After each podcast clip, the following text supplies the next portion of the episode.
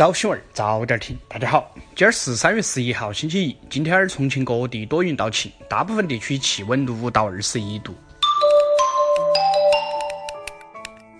历史上的今天儿，一九一二年三月十一号，中华民国大总统孙中山下令公布《中华民国临时约法》，并劝进女子缠足。一九七四年三月十一号，陕西临潼农民发现秦始皇兵马俑。看两会。昨天上午，十三届全国人大二次会议新闻中心举行记者会。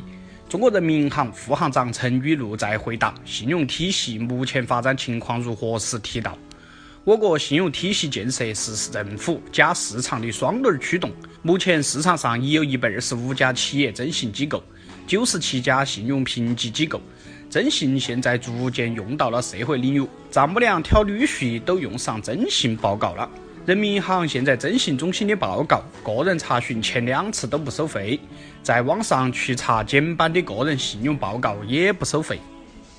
昨天上午，出席十三届全国人大二次会议的重庆代表团以“长江经济带，共抓大包袱，不搞大开发”为主题，举行第五场记者会。会上，全国人大代表、巫山县委书记李春奎说：“要推动全社会人人参与生态建设。”人人投身环境保护，努力使巫峡大地颜值更高、气质更佳。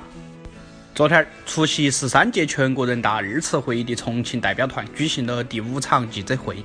会上，全国人大代表、重庆南岸区委书记郑向东分享了南岸在生态文明建设上的一些思考和做法。郑向东表示，南岸坚持谋定后动，宁愿不开发，也不乱开发；宁愿晚开发，也不急开发。给未来发展战略留白。资本地，近日，中央广播电视总台《中国经济生活大调查》发布了2018到2019年度美好生活指数最高的十个省会城市和直辖市榜单，重庆名列其中。调查显示，重庆百姓对于物价水平和生活成本、房价调控成效、住房保障成效、交通状况。空气质量的满意度远高于省会城市和直辖市的平均水平，其中空气质量高出平均分七点一一，交通状况高出五点九九分。作为一个地道的重庆人呢，哥想说，重庆是一座你来了都不想走的城市。今年二十岁的李佳悦是重庆工商大学会计学院 ACCA 国际注册会计师国际项目班的学生，在去年十二月的 ACCA 考试中。开七十六分的高分取得了 SBR 中国大陆地区第一名、全球第十三名的好成绩，并受到 ACCA 官方邀请参加二零一九年下半年度于广州举行的大陆地区单科第一颁奖仪式。此外，ACCA 官方还特邀他分享学习方法和心得。明明可以靠颜值，却要靠实力，厉害了，重庆狗！近日，西南医院发布2018年度女性体检报告。报告显示，近9万名女性中，检出率最高的疾病为血脂异常，占比总人数29.23%。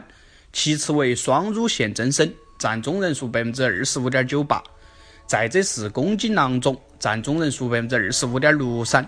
紧随其后的是超重与肥胖，占总人数25.20%。此外，阴道炎、正常血糖高值。本次血压高检出率均大于百分之十，女士们注意哦，如果血脂高，控制体重是关键。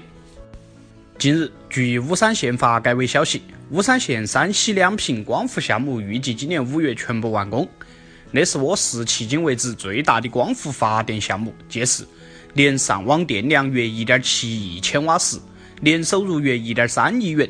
与同等规模的燃煤电厂相比，每年可节约五点五三三万吨标准煤，减排二氧化碳十四点三八五万吨，减排二氧化硫约零点一三二万吨，同时解决约两百人就业。三月六号晚上，钟县的钟先生和谢先生准备喝点酒叙家常，因为啊没得下酒菜，两人决定到河头捞两条鱼来下酒。于是便带上工具到河边非法捕捞，哪晓得那违法举动被群众发现，并报警。接警后，民警在现场查获了鲫鱼十七条及电瓶、钢叉、照明灯等工具。被抓获后，两人还称都捞了恁个几条鱼，还不够吃的，吃货本性显露无遗呀。但是要吃得合理合法噻。蓝天下，昨天凌晨，我国在西昌卫星发射中心用长征三号一运载火箭，成功将中心六 C 卫星发射升空。那是长征系列运载火箭的第三百次飞行。自1970年4月24号长征一号运载火箭首飞起，长征系列运载火箭实现第一个一百次发射，用时三十七年；第二个一百次用时七点五年。第三个一百次仅用时四年多，祝贺我的祖国！昨天，湖南邵阳县公安微博发布了一则奇葩警情：报警人声称个人被人偷了东西，不想活了。待接警员耐心询问后，该报警男子竟称，个人是被一名女子偷走了心。据悉。对恶意骚扰、故意取乐拨打幺幺零电话这案，公安机关将给予批评、警告、罚款和治安拘留的处罚，情节特别严重的将依法追究刑事责任。各建议案，请警察叔叔带他去警局散下心。近日，中国经济生活大调查一调查结果显示，啊，职场上越年轻越焦虑，最焦虑的是九零后和八零后。九零后的焦虑来源多样。包括加班焦虑、晋升焦虑、晚睡焦虑、发际线焦虑等。而在问到如果有机会重新选择，你会选择改变啥子事啊？选择改变职业和改变所学专业两项的受访者均占四成左右。可能职业也是一堵围墙，墙外的人呢想进来，墙内的人呢想出去。针对近日橘子水晶酒店公众号被指侮辱女性的推文。昨天，华住集团公众号发布致歉信称，该推文为营销目的，在标题上博眼球、哗众取宠，伤害了社会大众的感情，违背了公序良俗。集团已于第一时间开展内部自查，主动删除可能会引起消费者不适的文章，并将立即重新制定自媒体管理制度，提出更严格、更细致的监管标准，杜绝此类事件的再度发生。营销有底线，服务无上限，踏踏实实做好服务才是关键。三月四号，埃塞俄比亚航空公司一架客机坠毁，飞机上载有一百四十九名乘客和八名机组人员。据悉，该航班当时正在飞往肯尼亚首都内罗毕。